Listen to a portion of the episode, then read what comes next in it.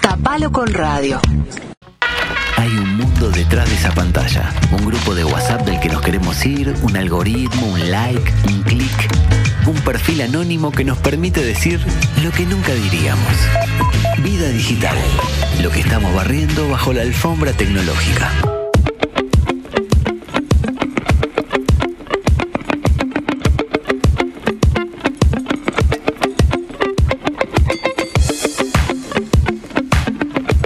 Ya habló antes de que le tocara a Juan Pablo Méndez, pero ahora efectivamente le toca mientras Uruguay y Canadá vuelven a la cancha eh, en este amistoso que está ganando Uruguay 2 a 0.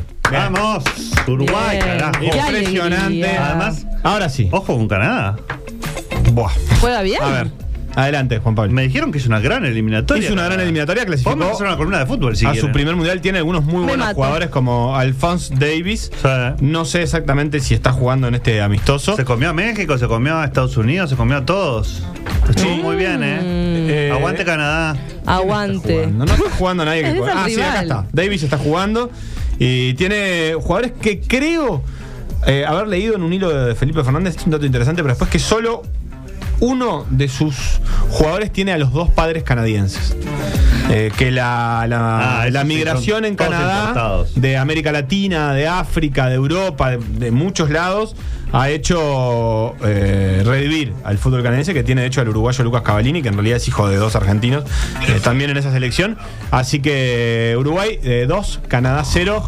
Finalmente Uruguay, bueno, con, con un poco de dignidad. Goles de Nico de la Cruz y de Darwin Núñez, ¿Te GP. quedaste muy abajo, eh, muy deprimido con lo que pasó con Irán el otro día? Sí, acá con Pilar sufrimos mucho el partido. Sí, yo escuché, ese eh, era como que no se podían concentrar en el programa porque estaba, Obvio. sobre todo Billy estaba muy metida. ¿Te gustaron los iraníes? Yo me estoy parece? muy eh, pro Irán. Sí, es un lindo Escuchame, país. es un- Trata bien, trata bien a las mujeres, trata bien a Está las bueno, está lindo eso. Es Está un lindo país. Súper relax y deconstruido todo. Ojo. Pero no es de lo que estamos hablando ahora. no, ya no. Hablará su- ya hablará Juan Pablo del Mundial y la vida digital, que Uh, tiene mucho que ver. pero divertidísimo. Pero Por todavía favor. falta un poco para eso. Ahora vamos, a hablar. Para fin de año. Columna 18 de vida digital. 18 lo que estamos recaudando. Lo que estamos recaudando. Lo que estamos recaudando, ¿eh? Y lo que vamos a recaudar. Ay, por favor. Vamos a hablar de, de distintas plataformas que están pensadas un poco para recaudar fondos, ya sea para iniciativas chiquitiquis o para iniciativas más grandes, más eh, colectivas, porque no- ya saben cómo somos los seres humanos, a veces ¿Cómo colectivos, a veces egoístas. Por lo general. A veces por la nuestra, a veces entre todos. Sí, la verdad que de las, de las plataformas que vamos a hablar, las que mejor funcionan son las que son individuales. Las que son colectivas, de buscar fondos colectivos, más o menos. No funciona mucho. Más o menos. Ahí de las que más o menos, ¿viste? Que, ¿Más o que menos? técnico. ¿Qué? Me vine muy técnico. Me vine No, no, muy hablas cada vez mejor. Licenciado, Realmente. cosa. Gracias. Estoy conectando. Es una profundidad de vocabulario que Tres palabras tenía, realmente en asombra total. ya a esta altura. Estoy muy profundo. Perdón, disculpen, no quiero usar términos muy complejos porque Claro. ya sé que no me siguen y Claro. quedo acá hablando solo. Está bueno que trates de estúpida la audiencia nota- también. Muy no, la audiencia. muy bueno, muy bueno. Bueno, No, nunca no, tampoco no. la traté bien a la audiencia como para empezar a tratar bien. No es un programa la de tratar audiencia. bien, ¿de No, ustedes la tratan bastante bien a la audiencia. Es Bastante verdad. bien. Yo no la trato. Y si so- so- eh, somos gracias a Más ellos. que nada en esta columna que le vamos a pasar el cafecito después, ya vas a explicar qué es, Sí, para sí. que hagan el aporte Pasamos el. pas- de crowdfunding. Me encanta. Les, les- les estoy por abrir un OnlyFans a cada uno de ustedes dos y después podemos abrir un OnlyFans de conjunto, ¿sí? si tienen autorización de su familia, padre, madre, tutor. Bueno, pero empecé a explicar de Dale, qué estamos hablando, porque si me voy a, hablar, a abrir un. OnlyFans, quiero saber qué es. Sí, no lo- Yo que no sé qué es. Vos ya estás suscrito. Cállate, Si yo me que tenés seis cuentas. es, ojo, Seis cuentas falsas. me iba a descalzar, nada que ver. Bueno, eh, OnlyFans, perdón, perdón, no, no, no, no, no. Disfruta. Em, una cuenta de pies en OnlyFans, seguro. ¿Qué es de pies? ¿Ves? De Yo no fetich- entiendo. Bueno, fetiches. Vamos a arrancar con empieza, OnlyFans. Sí. Vamos a arrancar con las que son de micromecenazgo, o sea, para pequeños emprendedores. Vos sos un pequeño emprendedor o estás sin trabajo, estás buscando una fuente de, de- algo que te dé billulla, dinero, fuente de financiamiento, y te das maña con alguna cosa sea cual sea esa cosa, digamos, que se pueda eh, brindar a través del mundo digital, ya sea conocimiento, Hay mucho profesor de fitness. Ah. Con la pandemia explotó eso. Mucho profesor, profesor y profesora de. Sí. CrossFit es más grupal, es como que ya es una Ah, iglesia, tenés que ir y ¿Es juntarte. una sectita? No lo puedes hacer en tu casa. Ah, mira, no solo. sabía, no sabía, no sabía. Me parece que no. No tiene mucha gracia porque si no, ¿dónde te filmás? ¿Dónde subí- ¿A dónde subís? ¿Te filmás en el living? No. Pero bueno. No eh, sé, ¿eh? Puede ¿qué, ser. ¿Crossfit en tu casa? Mira, ¿sabes qué? Esto, No, eh, pequeño sí. paréntesis, en la pan- el mundial de CrossFit, que no sé si alguien lo ha visto, pero por ejemplo, Vico Frascola es la, la ca- la- la campeona uruguaya, la que fue, que de hecho fue madre hace poquito. ¿Qué tiene tanto? Tiene nombre. Vico Frascola. Sí, creo que es así el ¿Por apellido. Eh, el mundial se hace, No sé, se hace es- por internet. La- toda la parte eliminatoria tiene unos parámetros y uno tiene que subir el video cumpliendo esos parámetros. Por ejemplo, si vos tenés que hacer, yo qué sé, 60 abdominales. Ajá. Pero, ¿es individual? Es individual, vos subís, cada uno sube el video.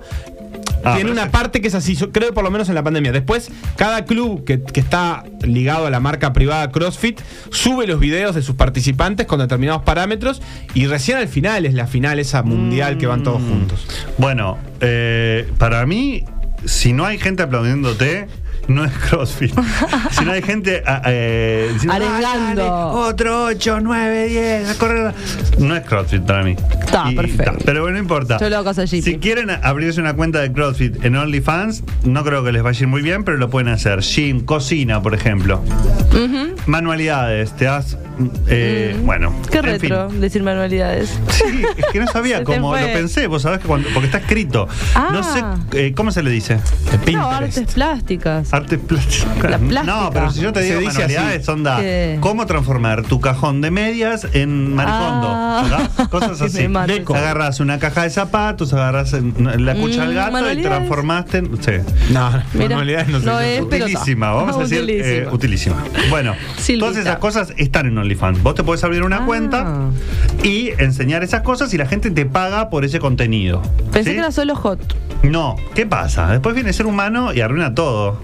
Se ponen bolas OnlyFans, ¿qué hizo? La gran mayoría de las cuentas hoy por hoy de OnlyFans están relacionadas con la pornografía. O con fetiches sexuales.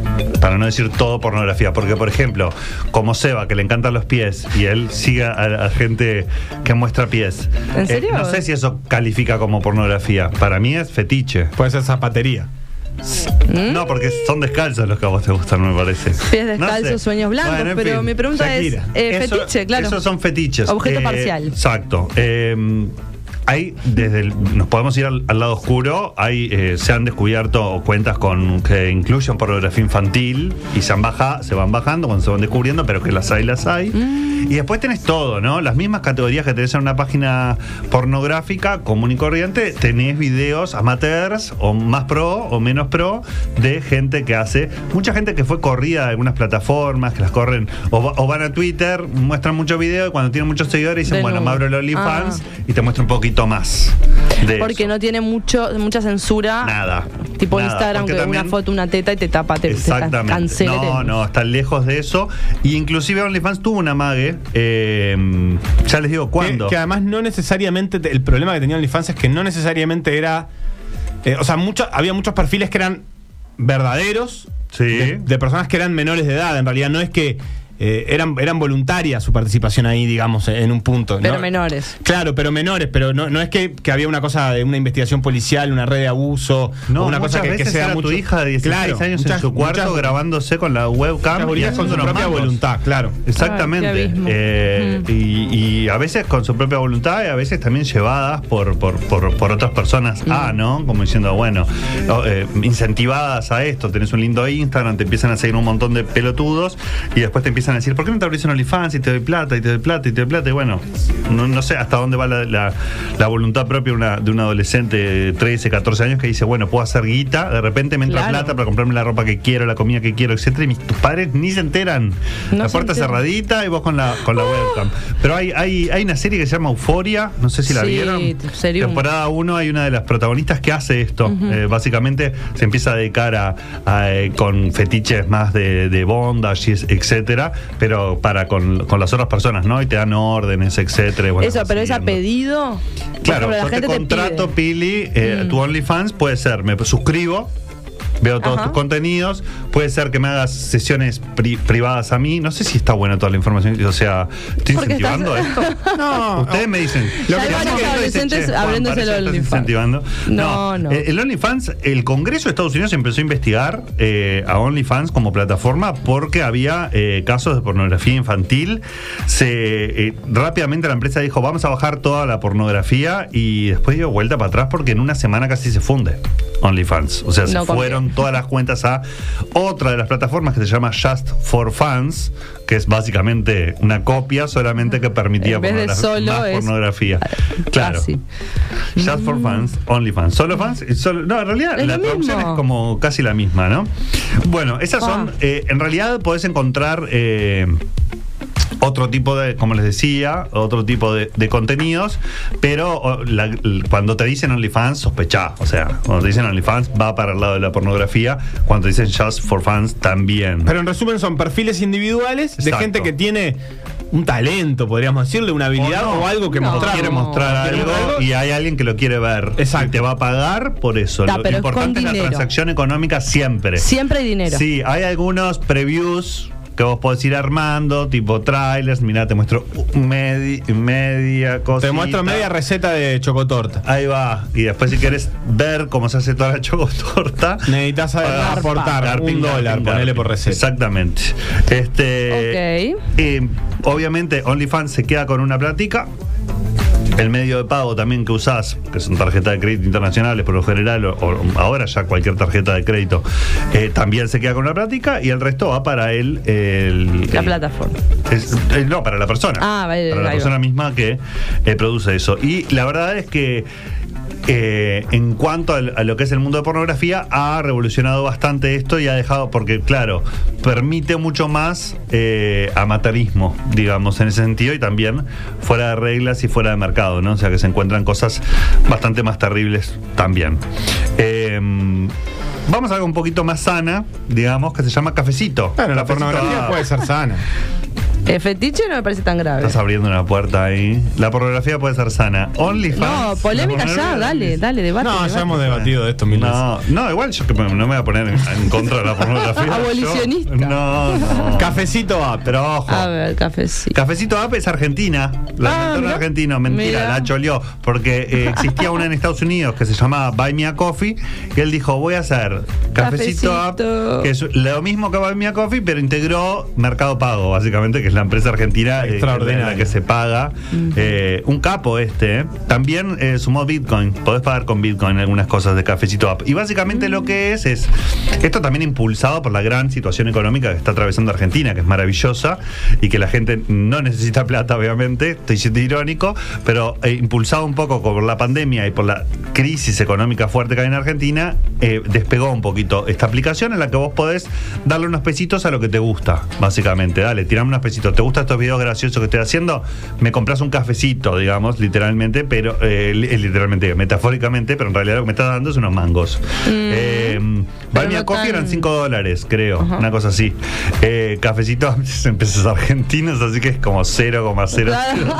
Creo que es. Cero un peso. 958 Eh, pesos. eh. ¿Cuánto es el cuánto está el cafecito ahora? No, no sé, no sé, ¿vos sabés? Es muy poco igual. Pero no es solo por. ¿En pesos argentinos?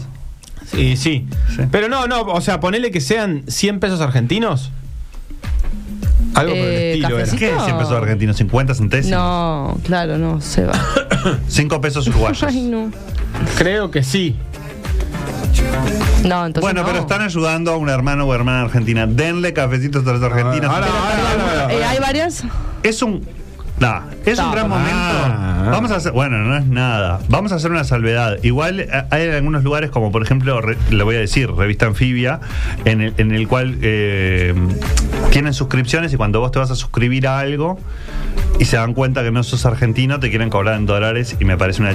¿Viste? Me Sí. decís, dale, negri. No seas mal- no seas malvado. No, no, yo. eh, hay un montón de generadores de contenidos buenísimos argentinos ahora y se los podría estar apoyando muchísimo más. Y hay veces que está ese frontera, este dólar que decís, bueno, no, es como lo- para eso los uruguayos. En fin, eh, Cafecito App, la verdad que empezó a funcionar muy bien eh, y después como que decayó. Ahora no se está usando tanto esta de comprarle el cafecito, por lo menos no fuera de Argentina. Y nosotros estamos en Uruguay, así que voy a seguir con otras plataformas que sí pueden ser más de utilidad para nosotros. A ver. Patreon, ¿la conocen? No. Bueno, Esta tuvo su momento de gloria, ¿no? Tuvo su momento de gloria como el diseño gráfico, que lo tuvo, como los diseñadores, junto con los diseñadores ¿En gráficos. serio? Después vino Canvas y todos nos sentimos diseñadores gráficos y ellos se quedaron sin trabajo. Y, eh, y, y bueno, Patreon eh, un poco que, que bajó. No, en realidad en un momento se hizo conocida, sigue funcionando, sigue funcionando muy bien y está muy dirigida en este caso sí para creadores de cultura, o sea, para gente que diseñadores gráficos, ilustradores, gente que quiera mostrar su trabajo y que ahí se lo compran a través de esa plataforma las personas.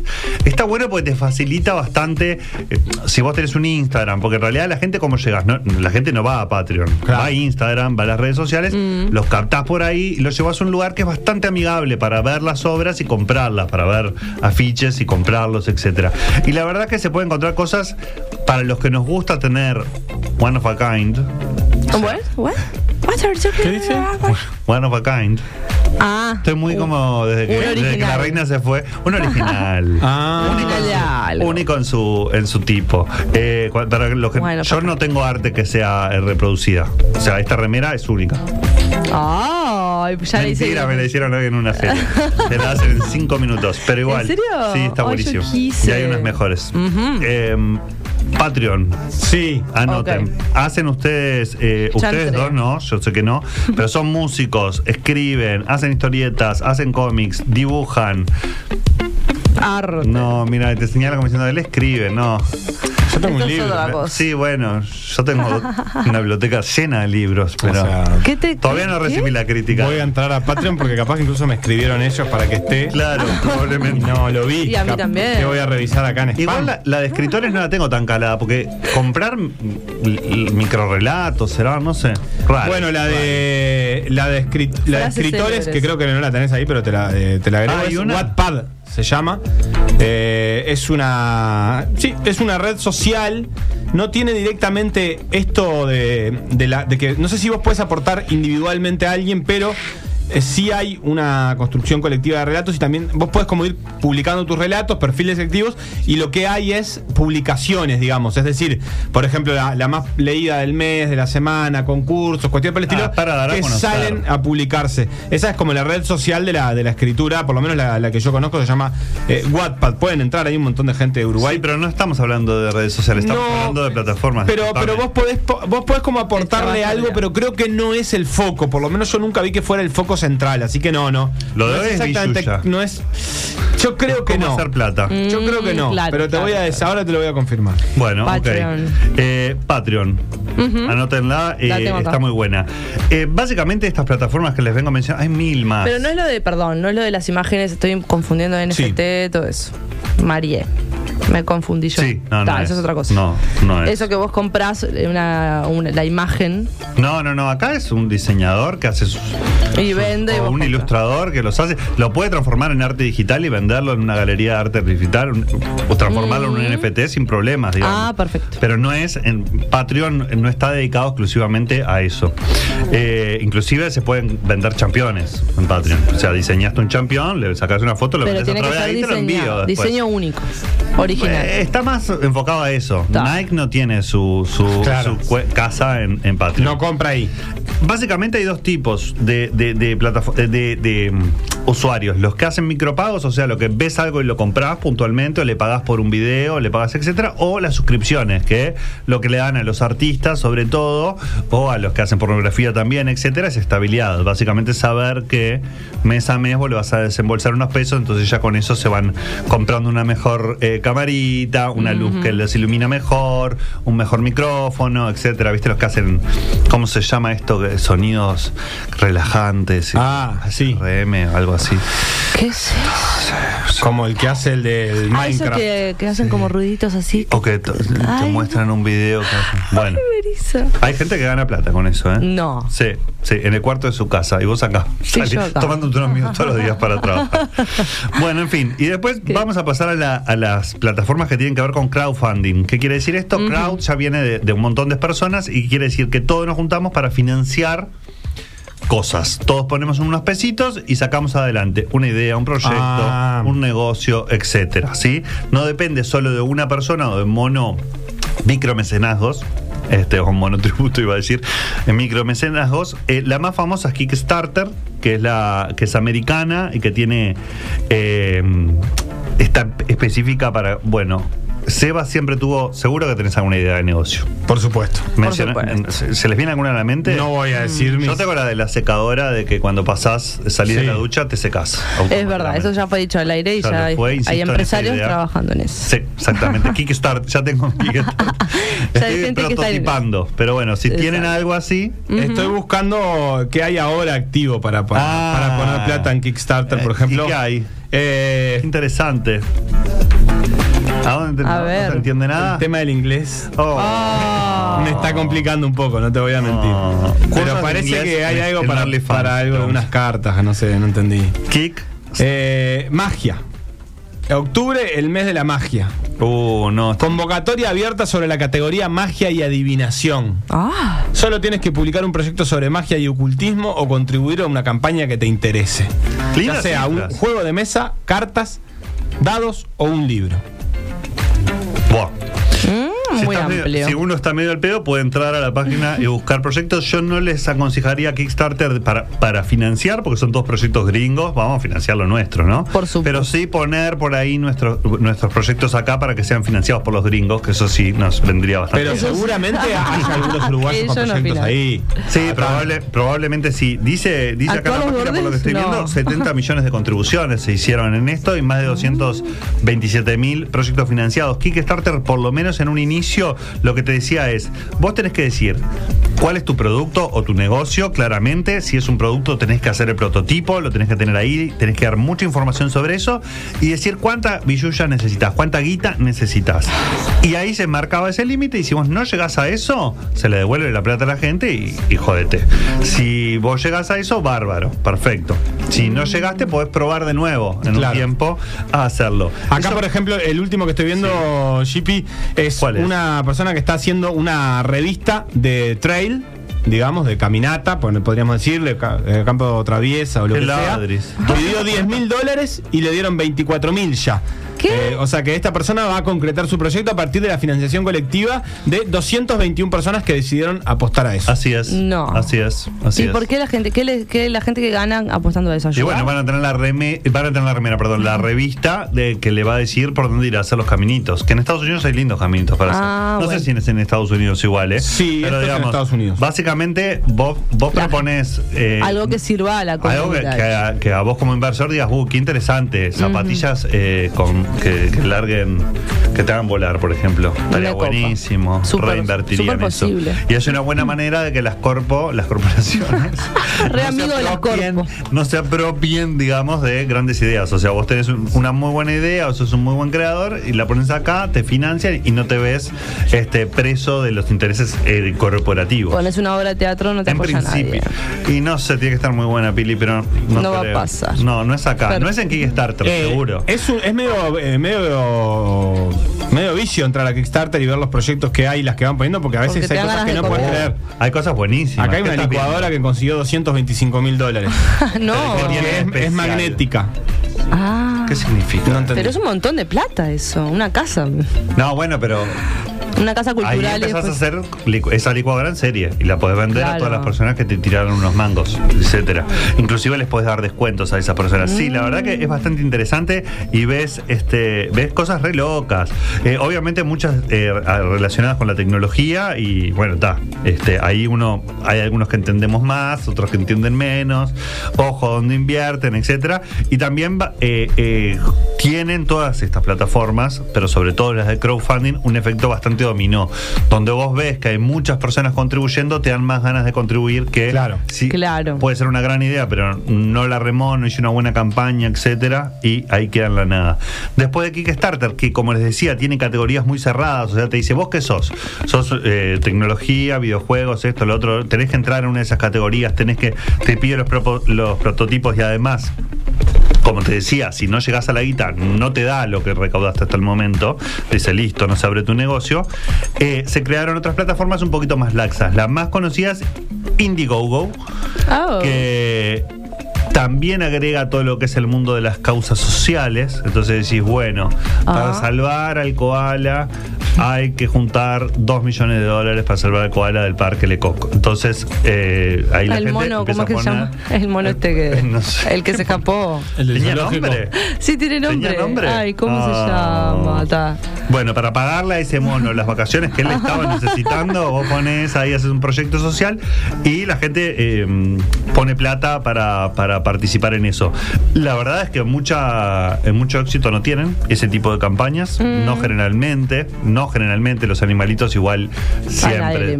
No, los perritos y esas cosas sí. Si vos pones un perrito y decís, este, pero, pero, este sí, pero después en causas más, por ejemplo, les voy a contar, yo trabajaba con la escuela sustentable. La de campañas que hicimos, no funcionó. Y- ninguna. Ah, ¿no? Ah, pensé que. No, Y es tremendo proyecto ese. Sí, pero no, no hay manera, no hay manera. Y Mm. esto tiene todo un sistema de retornos. Claro. Funciona mucho con retorno. Entonces vos tenés que pensar como campaña qué le das a las personas a cambio de su, de, de su platita, digamos. Que son cosas bienes más intangibles, pueden ser bienes tangibles también. Por ejemplo, si vos querés hacer un libro, podés decir, bueno, los que aporten más de 100 dólares en mi campaña para publicar el libro, después les mando el libro cuando lo tengo. Eh, a los que aporten menos, les mando el prólogo, les mando el ebook, no sé. Claro. Vas pensando en un sistema de retornos para campañas. Lo mismo con idea.me o me, que también es muy parecido a Indiegogo en ese sentido, pero funciona mejor en Latinoamérica, en nuestra región. Ah, ideame. Mm, Idea me, está, sí, pero con un punto entre la idea y la me. Idea punto Idea me. Sí, esa funciona mejor en el continente latinoamericano. Igual no hay eh, plataformas que, que Estamos bailando. estamos bailando con Depeche Mode, ¿no? No, Me Camouflage. encanta. ¿Qué es? Love is a Shield. Camouflage se llama. La banda. Mira. Me la mostró. Yo no, no conocía esta me canción vuelve en como 80 a- eh, ¿No la me la no la conocía, me la mostraron Uh. hace poquito. Mm. Hallazgos. Es buenísima. Eh, vuelvo, a la, vuelvo a las plataformas de crowdfunding, disculpen. Este, que me- estamos me levantando pala sí. Eh, Fundit, eh, del mismo creador de Cafecito App, el mismo Sí. muchacho "Ah, voy a hacer lo mismo, pero se va a llamar, eh, pe- pero para crowdfunding, se llama Fundit. Eh, es argentina.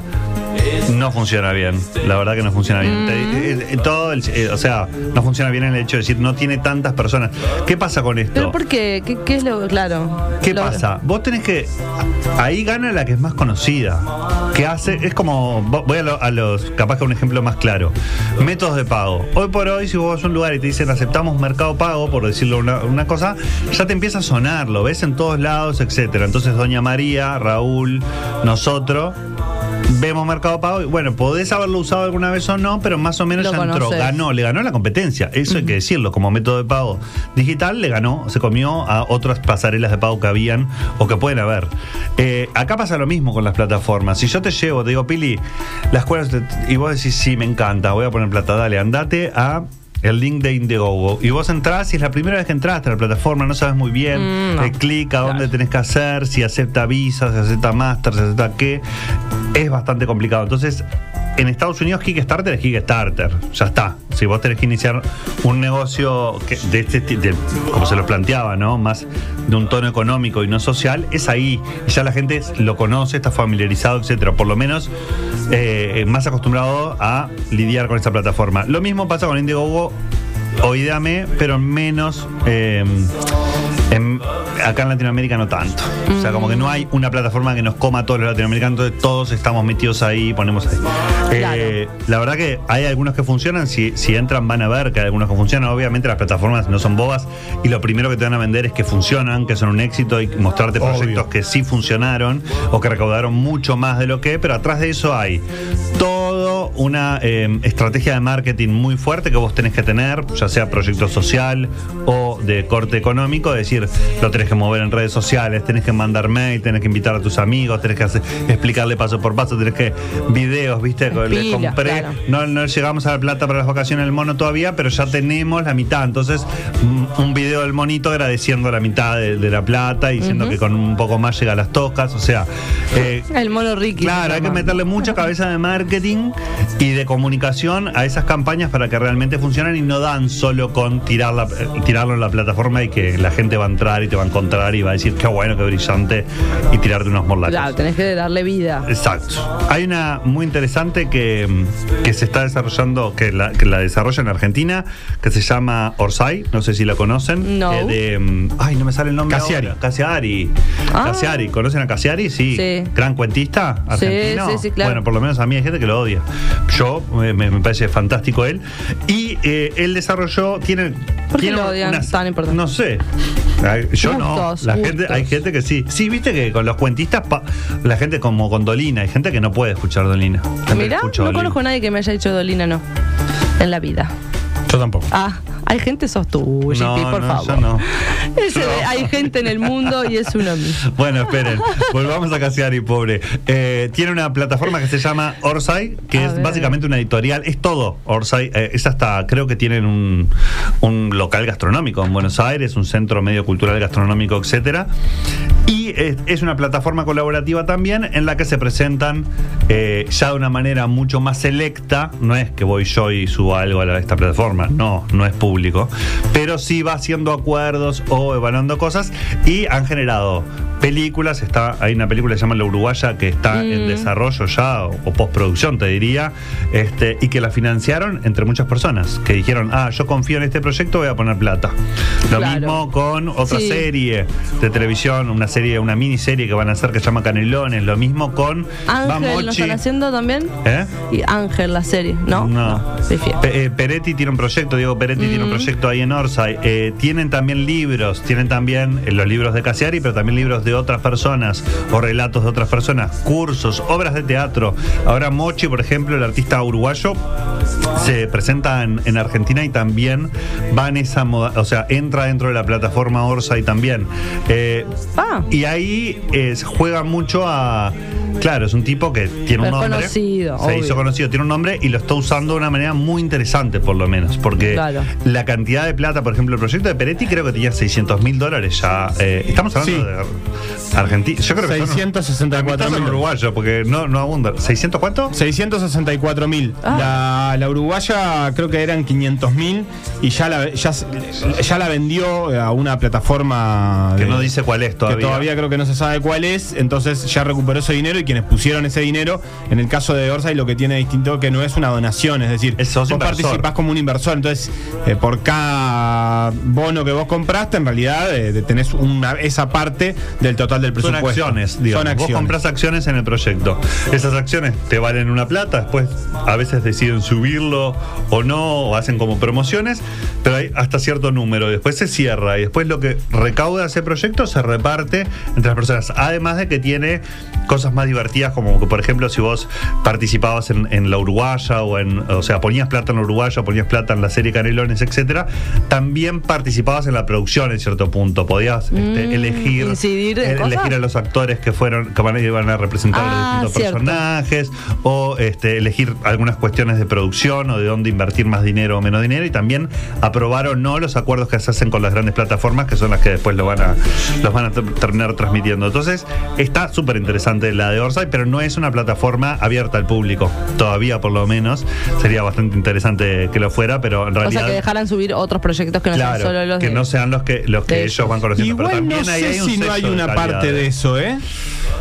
Hacen como, por ejemplo, ahora están haciendo un concurso de cuentos en el que vos presentan un montón, los ganadores ganan un montón de dinero, pero va, un montón, ganan dinero, pero además son publicados y, y- y Claro. va, va apuntado a eso. Pero está, es un concurso, no sé quién va a definir cuáles son los mejores. La gente vota Ah, y, y, lo, y una especie de consejo editorial de Orsay también. O sea, hay como un doble premio, Sí, digamos. porque si no está el, el que tiene más amigos gana.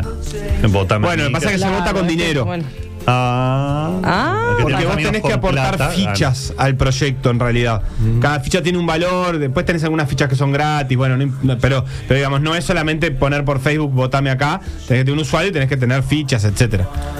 Bueno, más complicado. está Más bien, complicado. está bien. Bueno, Chipi. Méndez, me- muchas gracias por esta columna. ¿Les Eh, nos gustó para empezar a pensar, eh, no sé si OnlyFans, pero por lo menos para empezar a pensar otras formas de construir, por ejemplo, proyectos.